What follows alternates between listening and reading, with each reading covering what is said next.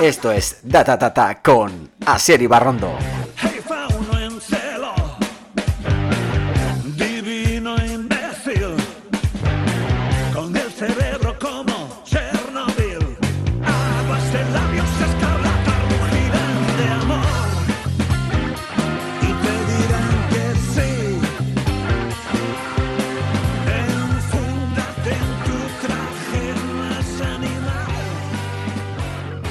Bienvenidos, bienvenidas al programa número 50, sí, 50, de Data Tata, el podcast sobre comunicación y marketing digital que cada miércoles publica Data Comunicación. Como sabes, en Data Tata planteamos una pregunta cada semana.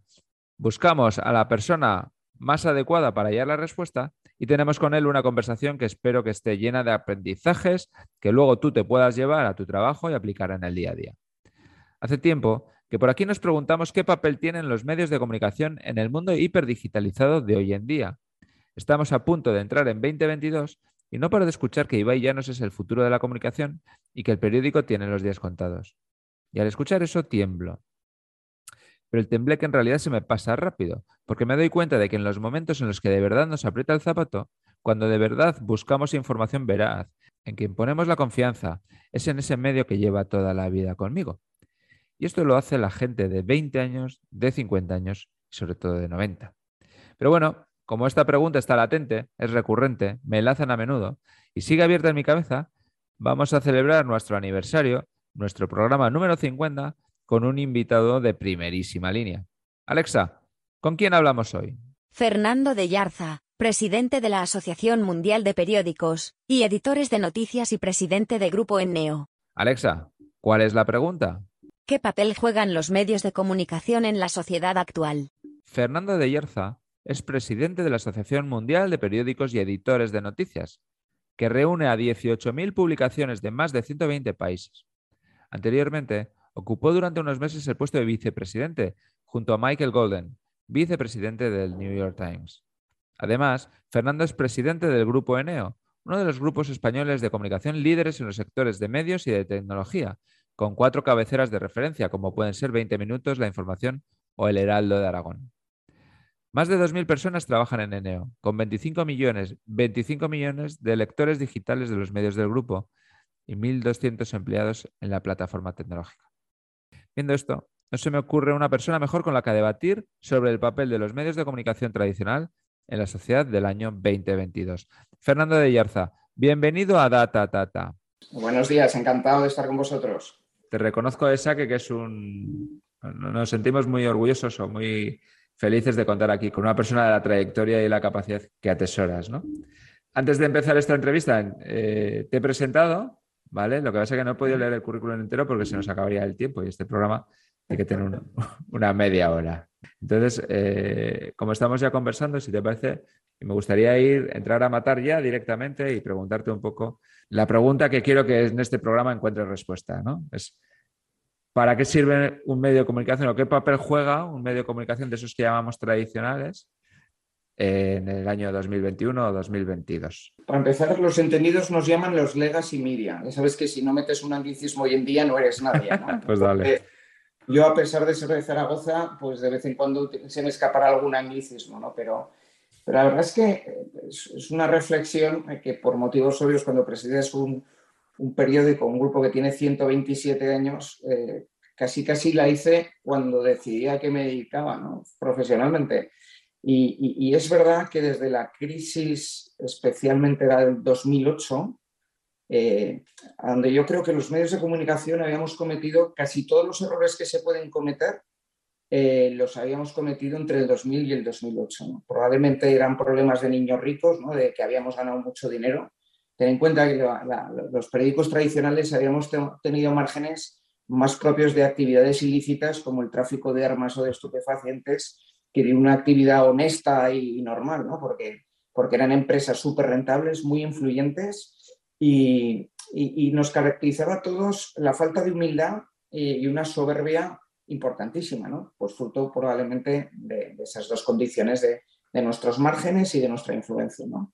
Eh, pues eh, teníamos a gobiernos, entre comillas, atemorizados, eh, los empresarios nos respetaban y, entonces eso nos, no- nos hizo estar ciegos ante lo que venía, ¿no? que fue, como bien sabes, una tormenta perfecta. Sé que estoy hablando, sé que estoy hablando de cosas conocidas, pero hay un punto así que me parece muy importante porque los malos gestores en mi sector le echan la culpa eh, a la pandemia, a la crisis, eh, a la revolución digital, pero a mí que me mandaron, yo siempre digo que no le agradecí ni lo a mi padre, que cuando pensé que me iban a mandar pues, al correo de Bilbao o, a, al ABC o Antena 3, me mandaron con una furgoneta dos años a repartir periódicos por, por- por todo el norte de España. ¿no?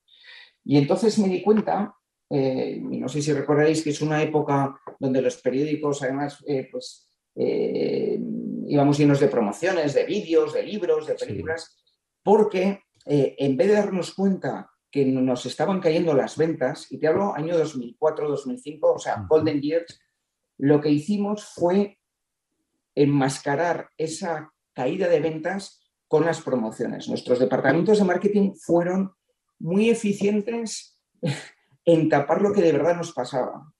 Y eso es antes de que salga el iPhone, de que Internet eh, se masificara. O sea, nos estábamos alejando de nuestros clientes porque probablemente los contenidos que estábamos haciendo no se ajustaban a la demanda. Luego hemos sido unos perfectos estafadores y hemos eh, echado la culpa a, pues, pues, a la crisis, eh, a la masificación, a las redes sociales, a tal, pero teníamos un problema subyacente que era que los productos que estábamos haciendo no era lo que la gente quería, porque las ventas caían y, está, y eso es un dato objetivo. ¿no? Entonces es verdad que lo que ha venido después pues, ha sido una travesía del desierto muy dura, ha sido una cura de humildad absoluta y, y ahí pues, eh, pues nos hemos tenido que reconvertir y nos hemos tenido eh, que reenfocar a lo que realmente nuestros lectores estaban demandando. Y ahí es verdad que el COVID nos ha echado una mano porque como comentábamos antes fuera del micrófono, es verdad que cuando las cosas se ponen feas la gente busca información fiable. ¿vale? Sí. Y además a mí hay una frase de Iñaki, de mi admirado Iñaki Gabilondo que me gusta mucho. En tiempos de inundación lo primero que falta es agua potable, ¿no? que es una paradoja. Entonces, a mí me gusta decir, como presidente de la Asociación Mundial eh, y hasta hoy de la Española, que, que- que la prensa tradicional, yendo a tu pregunta concreta, es ese agua potable en esta inundación que es el exceso de información que hay en el siglo XXI, fruto de las redes sociales, fruto de las mil webs que hay en Internet y tal. Y en la pandemia se ha demostrado porque las webs de los periódicos tradicionales han reventado las cifras de audiencia y de verdad, de verdad, cuando las cosas se han puesto serias, quien quería buscar información rigurosa y fiable nos venía a buscar a nosotros. Absolutamente. Y no, y no van a, a buscar a Ibai Llanos ni a ninguno de estos que se erigen como nuevos paradigmas. O sea, a mí me hierve la sangre cuando creo que fue Piqué el que dijo que podía estar toda la vida sin dar una entrevista. Dije, bueno, pues igual porque estás al final de tu trayectoria. pero difícil lo tienes. Pero el Barça llegó a anunciar que no daba ninguna entrevista a ningún medio que fuera no oficial. En un, comunicado de prensa que, borró al día siguiente. bueno, en cuestión de horas, yo creo. Sí es cierto un poco lo que dices, que cuando de verdad nos duele, tenemos una piedra en el zapato, cuando de verdad nos queremos informar o cuando de verdad queremos saber que estamos consultando una fuente que no estafa o que nos dice verdades como puños, pues ah, recurrimos al Heraldo, al Correo, al País o al que, que toque, ¿no? Hay un tema además muy importante y, o, dos aspectos que es que más del 50% de lo que corre por redes sociales es falso. Es fake news. Y dos, nu- nunca sabes realmente quién está detrás de esas noticias y con qué interés son promovidas.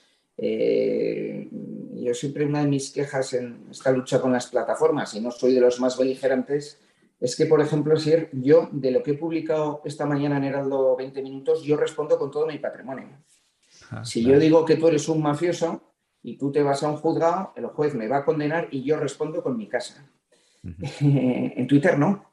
Eh, alguien eh, bajo un anónimo puede lanzar que tú eres un mafioso y yo lo he intentado seis o siete veces. Presentas una denuncia, no hay levantamiento del velo y no sabes quién hay detrás. Y por tanto, ¿qué intereses tiene la persona eh, que, además no serán nunca lícitos si se tiene que amparar en el anonimato? ¿eh? Y sin embargo, otro de los aspectos, y habría muchos más, como el de la fiscalidad, pero el de la transparencia, eh, que para mí resultan fu- fundamentales para que la información sea fiable, ¿no? Porque, yo respondo todos los días con todo lo que tengo de lo que publico. Yo ahora puedo llevar la conversación hacia qué tienen que hacer los periódicos para ser relevantes, que me encantaría oír tu respuesta, pero la voy a llevar hacia el otro lado, ¿vale? Es decir, nuestro, el público, la gente que escucha Data Tata son directores o directoras de comunicación, que muchas veces se ven tentados a decir, no te preocupes mucho por lo que diga el correo, porque yo en redes te lo manejo, o en tu propio blog, o tu empresa ya puede ser un medio. ¿Tú cómo recibes eso? ¿O qué les dirías a las empresas que tienen que hacer? A los directores de marketing y de comunicación, sobre todo. pues al final va unido. No, no olvidarse de la prensa tradicional, ¿no? Porque, porque en el fondo, eh, bueno, yo he tenido algún caso de esos y como diría la Biblia, arrepentidos los quiere el Señor, ¿no? Al final, eh, a ver, estas empresas no son centenarias. Yo siempre digo que, que mi periódico Heraldo ha sobrevivido a cinco guerras, tres regímenes políticos eh, y, no sé cuántos reyes, ¿no? Eh, monarquías, repúblicas y todo. Y no es por casualidad. Y sigo, y, hoy como correo tenemos la mayor audiencia de nuestra historia, porque sumamos, eh, yo lejos de ver el, proclamado fin del papel que llevamos, yo desde, llevo 25 años en el sector y lo empecé a escuchar cuando llegué, y todavía sigue ahí, ¿no? Pero la audiencia agregada que tengo en print y en digital es la mayor audiencia que ha tenido mi periódico en su historia, ¿no?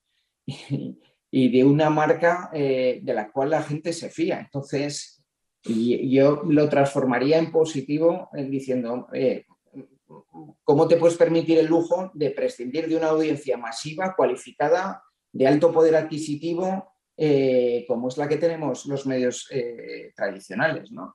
Y además, los que no han sabido hacer la transformación han caído por el camino, o sea, no hemos llegado todos al final. ¿eh? Ha habido mucha gente que no lo ha sabido hacer, pero al final Correo Heraldo o, o Diario Vasco, o Diario de Navarra, eh, pues tienen u- una penetración y una cuota de mercado altísima. Dices, oiga, si usted piensa que puede vivir al margen de ellos, pues, eh, pues, pues Usted como sabrá. diría el libro de la guerra, cuando veas que tu enemigo se equivoca, no lo distraigas, porque al final volverá, ¿no? O sea, es... eh, yo creo que hemos hecho un ejercicio que ya te decía antes que ha sido duro, pero ha sido real de transformarnos y adaptarnos. eh, oye, y nos hemos dejado, eh, como decía, mm, tiras de piel por el camino, ¿no? Pero, pero oye, ahora es verdad que el público nos reconoce y, y lo del COVID ha sido un ejemplo. O sea, que es. eh, yo creo que somos un elemento de prescripción muy importante y hoy por hoy imprescindible. Yo creo que el COVID, a mí, lo que más me alucina de, los medios de comunicación y el COVID es, joder, que de repente en las redacciones no se podía estar, las fuentes no, no estaban en su sitio tampoco, coño, y el periódico salió todos los días. Y eso es algo que a mí me parece magia, ¿eh? O sea, cuando, cuando alguien asum- eh, acusa, por ejemplo, a, a los medios de comunicación, a un periódico de estar desfasado o ser cosa del pasado, lo que tú quieras, dices, hostia, ¿qué otras empresas hubieran sido capaces de salir de una de estas? Eh? Pues no estaban No. ni los periodistas, ni los grafistas, o como quieras llamarlo, ni, los, ni las fuentes en su sitio. Bueno, pero siempre hemos sabido adaptarnos, ¿eh? O sea, cuando. A ver, si una empresa dura 125 años como la nuestra, es porque ha tenido capacidad de adaptación. ¿eh? O sea, ahora no- nos pensamos y probablemente estamos viviendo unos tiempos muy líquidos y muy, muy intensos, pero seguro que si pudiera hablar con mi tatarabuelo, eh, pues, pues me diría que lo que vivió él también fue así, ¿no? Y que se tuvo que adaptar y, y- y es lo que hemos hecho, ¿no? Eh, en 24 horas eh, hicimos el periódico en remoto y, y lo que dices tú, y reinventamos eh, la manera de interactuar con nuestras fuentes y, bueno, pero, pero oye, fue a, a velocidad de la luz, ¿eh? porque lo hicimos sí. rapidísimo y fue, increíble. O sea, yo asumía, nosotros ya sabes que en Eneo tenemos una parte de medios y una parte de tecnología con 2.000 Sí. personas. Yo asumía que la parte de tecnología pues lo iban a hacer eh, así, eh, pero que la parte de medios, y me llevé una gratísima sorpresa de que la capacidad de adaptación en horas, porque recordarás que ese marzo nos mandaron a casa, Sí, nos sí. dijeron, oye, el lunes encerrados. Y oye, el domingo hicimos una prueba y el, y, y el lunes estábamos operando en remoto eh, sacando tres periódicos adelante, ¿no? Y lo hizo todo el sector. O sea, que es, mira, las cosas no pasan por casualidad. Una empresa no dura un siglo con todos los avatares que tienen 100 años eh, por casualidad. Es porque hay unos valores inherentes que hay veces que ni tú mismo eres consciente de ellos, pero que existen. Y yo que he trabajado en una multinacional te das cuenta que el ecosistema es diferente, ¿no? Y, y esto nos hace eh, especiales y diferentes, ¿no? Oye, ¿y el futuro por dónde crees que pasa? ¿Por los muros de pago, con el fact-checking este que estará tan de moda?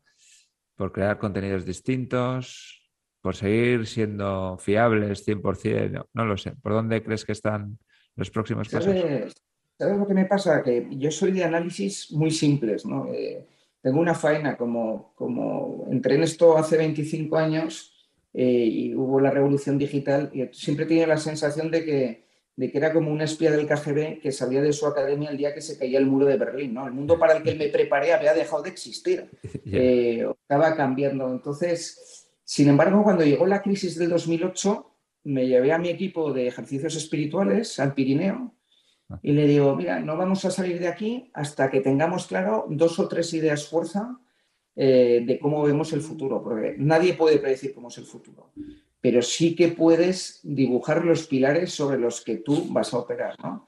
En nuestro caso, que éramos un pequeño grupo aragonés de medios, eh, apostamos por tres cosas. Uno, por trascender Aragón y saltar a Madrid y compramos 20 minutos. Dos, eh, por apostar por audiovisual, porque pensábamos que el futuro iba de vídeo y de audio y lanzamos Factoría de Contenidos, hoy una productora con 700 personas. Toma. Y tres, que evidentemente el futuro iba a ser tecnológico y lanzamos Iberus, que soy una de las tecnológicas más grandes de España con 2.500 personas. ¿no? Y entonces, eh, pues bueno, el futuro nos ha dado un poco la razón. Me vas a decir que son apuestas obvias, ¿no? Mm, Yo, eh, sobre lo que espero o cómo veo la profesión dentro de 10 años, los muros de pago eh, no los acabo de ver eh, y las cifras, ya ves, los periódicos nacionales se han quedado anclados en torno a los 100.000 eh, suscriptores y te hago así una cuenta muy rápida, 10.000 suscriptores a 10 euros, que en términos netos sería la mitad, pero redondeando eh, sería un millón por 12 meses, 12 millones, quítale la parte, eso sería bruto, quítale la parte neta, tú mantienes una redacción del país que hoy estará más cerca de los 100 millones que de los 50, tú con eso no la mantienes. Luego ya hay una respuesta que te viene sola. Solo de muro de pago eh, no se va a vivir, ¿no? Eh, pero sí que esta suma de cosas que tú decías, va a haber un sumatorio de factores que a mí me hacen ser optimista. O sea, yo ha habido momentos que he sido más pesimista, a pesar de que mi mentor, eh, Michael Golden, el vicepresidente del New York Times y, predecesor mío en la Asociación Mundial, me decía, Mr. Garza, optimism is not a strategy. ¿no? O sea, el optimismo no es una estrategia, pero yo por primera vez, y fíjate, ahí ha sido muy importante el COVID, porque sí que nos ha hecho reconciliarnos con el público. ¿no? Entonces, por primera vez eh, en mucho tiempo soy optimista de eh, vía ta- también el muro de pago, pero vía lo que estamos innovando en data, en, conocer a nuestros clientes. Antes había una diferencia abismal y lógicamente nunca vamos a llegar a conocer a nuestros clientes como lo hacen Amazon o Google, ¿no? Pero yo creo que hemos cogido unas capacidades en análisis de datos y, y hemos innovado tanto en publicidad eh, que vamos a poder ser competitivos y que esa parte de ingresos, y luego se está produciendo un fenómeno, un fenómeno muy claro, que es eh, que por primera vez ya hay acuerdos con plataformas para cobrar por nuestros contenidos. ¿no? Y entonces Ajá. va a haber un sumatorio de ingresos que nos van a hacer viables, eh, que nos van a hacer rentables, no como en esos golden years donde te decía que ganábamos como con el tráfico de armas y de de estupefacientes, pero nos vamos a poder ganar dignamente la vida y pagar dignamente a nuestros periodistas, ¿no? Pero será por el sumatorio de varios factores eh, donde tendremos que seguir innovando. Y hay un tema que le doy mucha importancia y se le da poca en España, que es eh, ser transparentes en términos de gobernanza, o sea, quién está detrás de tu empresa, eh, porque para hacer según qué content y pues la gente tiene que verte confiable, ¿no? ¿no? Es lo que te decía antes, hay veces en redes sociales, muchas veces que no sabes quién está detrás y qué persigue quién está detrás. Hay hasta gobiernos, hay investigaciones contrastadas que ha habido gobiernos como el chino, como el ruso, que son los campeones mundiales de la manipulación. Entonces, soy optimista porque vía esas diferentes fuentes de ingresos, yo creo, estoy convencido que vamos a ser viables. Sí. Pues, pues ojalá. Yo espero que tengáis éxito porque creo que me dolería infinito que desaparezca el periódico de papel, porque me parece lo mejor del mundo, sobre todo el domingo. O sea, es una pasada coger tranquilo, sin prisa. Porque hay una, hay una cosa que escuché una vez y no sé dónde, pero me gusta mucho, que es que en Internet tú te informas, pero en un periódico en papel o en una revista tú te inspiras. O sea, vas pasando y vas viendo que te cuentan y es una gozada. Entonces, te deseo mucho éxito para que eso pase o para que no pase la desaparición del papel, para que siga existiendo. Y luego yo creo que tenéis dos cosas los medios. Es mi opinión personal, que a la de la tuya es muy humilde, pero joder, es que tenéis la audiencia y tenéis la credibilidad. Si sobre eso no se puede construir algo de éxito, coño, alguien lo va a hacer. Entonces, eh, con esas dos cosas, joder, eh, creo que mimbres sí hay. Otra cosa es, pues bueno, que vienen, te dan un par de tortas por un lado, viene una tormenta perfecta que me has descrito y tus creencias se caen y hay que levantarse, ¿no? Pero O haces el tonto, que es lo que te decía antes. O sea, yo he sido muy crítico con mi sector porque eh, y con mi propia empresa y con mis propias decisiones. Yo creo que en la vida eh, tener humildad y ser autocrítico eh, y hacerte tú tu propia crítica constructiva es muy sano, ¿no? Porque hay veces que a mí me dicen que lo tengo muy fácil porque yo soy un ejecutivo propietario, pero creo que no sabría actuar de otra manera. O sea, que es... parece, otra vez un ejecutivo me reprochaba, dice, ya Fernando, que tú no te vas a despedir a ti mismo. O sea, esto de, esto de, de tan buen cristiano de reconocer tus propios pecados ¿no? Eh, o tus propias faltas, pero es verdad, pecamos de soberbias. ¿eh? O sea, lo, lo- lo que hicimos eh, a primeros de los 2000, nos hicimos trampas en el solitario, porque además, eh, a ver, teníamos señales claras de que la gente nos estaba abandonando y no solo no las quisimos ver, sino que las tapamos, las maquillamos y, y echamos la alfombra por encima. O sea, que es que eh, dicen, no, las crisis vienen por sorpresa. No, las crisis muchas veces te avisan y te mandan señales. Y a nosotros, nuestros lectores nos mandaron señales y no las quisimos ver. ¿eh? sí, es verdad. Y ahora nos han dado otra oportunidad y como tú dices, esa experiencia, ahora que la gente dice que la vida son experiencias, ¿no? Y que uno no va a comprar, va a vivir una experiencia. Yo comparto plenamente contigo que leer un periódico es una experiencia, ¿no? Es desde el olor a la tinta, al Eso tacto es. del papel, Al ruido de la hoja y, bueno, y el placer de la lectura, ¿no? Y, bueno, yo creo que el COVID nos ha traído muchas cosas malas, hemos perdido a gente querida en circunstancias de soledad muy duras, hemos, pero también ha recuperado, eh, ha recuperado cosas y la lectura, eh, afortunadamente, eh, porque además yo soy un convencido que con medios libres y de calidad tienes democracias mejores y, y en democracias mejores tienes ciudadanos libres con, con mayor calidad de vida, ¿no? Entonces, sí que pienso que está completamente indexado el nivel o la calidad de la prensa y la diversidad y la pluralidad. ¿no? Yo siempre he defendido un ecosistema de medios diverso y plural, ¿no? O sea, no, no creo en los monopolios, o sea, para eso están pues, las, la- el Granma y estos grandes periódicos de dictaduras, ¿no? Pero, pero que a mí me gusta leer diferentes periódicos, ver diferentes enfoques, porque al final es cuando te enriquece y te hace crear tu propio criterio, ¿no? O sea, yo no quiero dar a la gente el criterio que tiene que tener, quiero hacer pensar a la gente para que construya su propia idea, su propia opinión y su propia visión sobre las cosas. Ojalá la gente quiera hacer eso que, que supone un esfuerzo también. Oye, Fernando, pues gracias por traer a Data Tata tu mensaje optimista y como te he dicho, te deseo mucho éxito porque será por el bien de todos. Bueno, te lo agradezco a ti, a todos vosotros, a tu audiencia y bueno, que lean muchos periódicos que serán más libres y más felices. ¿vale? Hasta aquí el programa de hoy de Data Tata. Estamos a punto de entrar en Navidad y nosotros hemos escrito ya varias cartas. A Olenchero, a Papá Noel, a los Reyes Magos, al tío de Nadal, al apalpador gallego.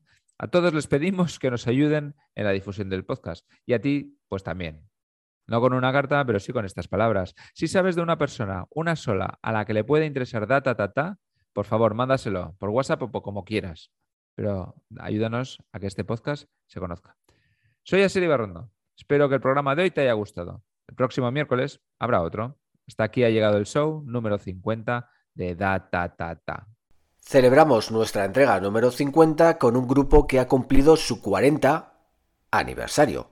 Hablamos de Ilegales, que ha sacado un álbum acompañado de bandas de la escena pop rock española como M-Clan, con quien comparte este clásico, Divino Imbécil.